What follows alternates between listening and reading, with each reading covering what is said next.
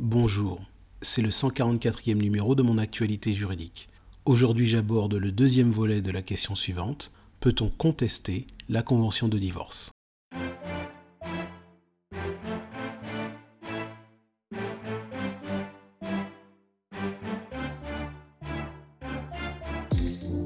Comme indiqué hier, dans le cadre d'un divorce par consentement mutuel sans juge, la convention de divorce par acte sous signature privée contresignée par avocat est un contrat.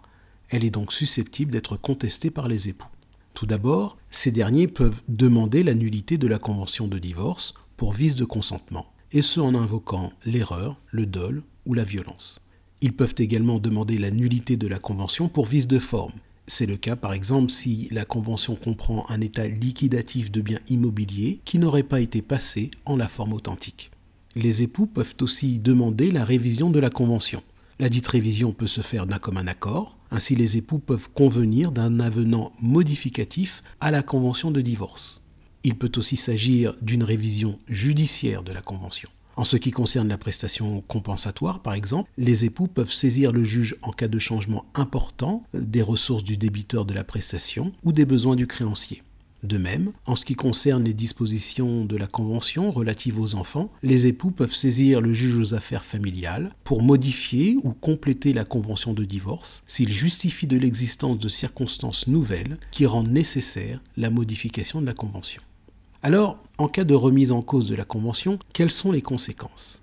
Eh bien, les conséquences peuvent être de deux types. Tout d'abord, la remise en cause de la Convention peut avoir des conséquences pour les tiers. Par exemple, si la Convention attribuait un bien immobilier à l'un des époux qui l'a ensuite vendu, et que la Convention est annulée parce que l'état liquidatif des biens n'a pas été passé en la forme authentique, eh bien dans ce cas, la vente risque d'être remise en cause. Ensuite, la remise en cause de la Convention aura des effets entre les époux. Un point important est celui concernant l'étendue de la remise en cause de la convention de divorce. La question qui se pose est de savoir si la remise en cause aboutit à l'annulation de la convention dans son entier, et donc par voie de conséquence du divorce, ou bien n'affecte-t-elle qu'une partie de la convention. C'est la fin de ce flash briefing.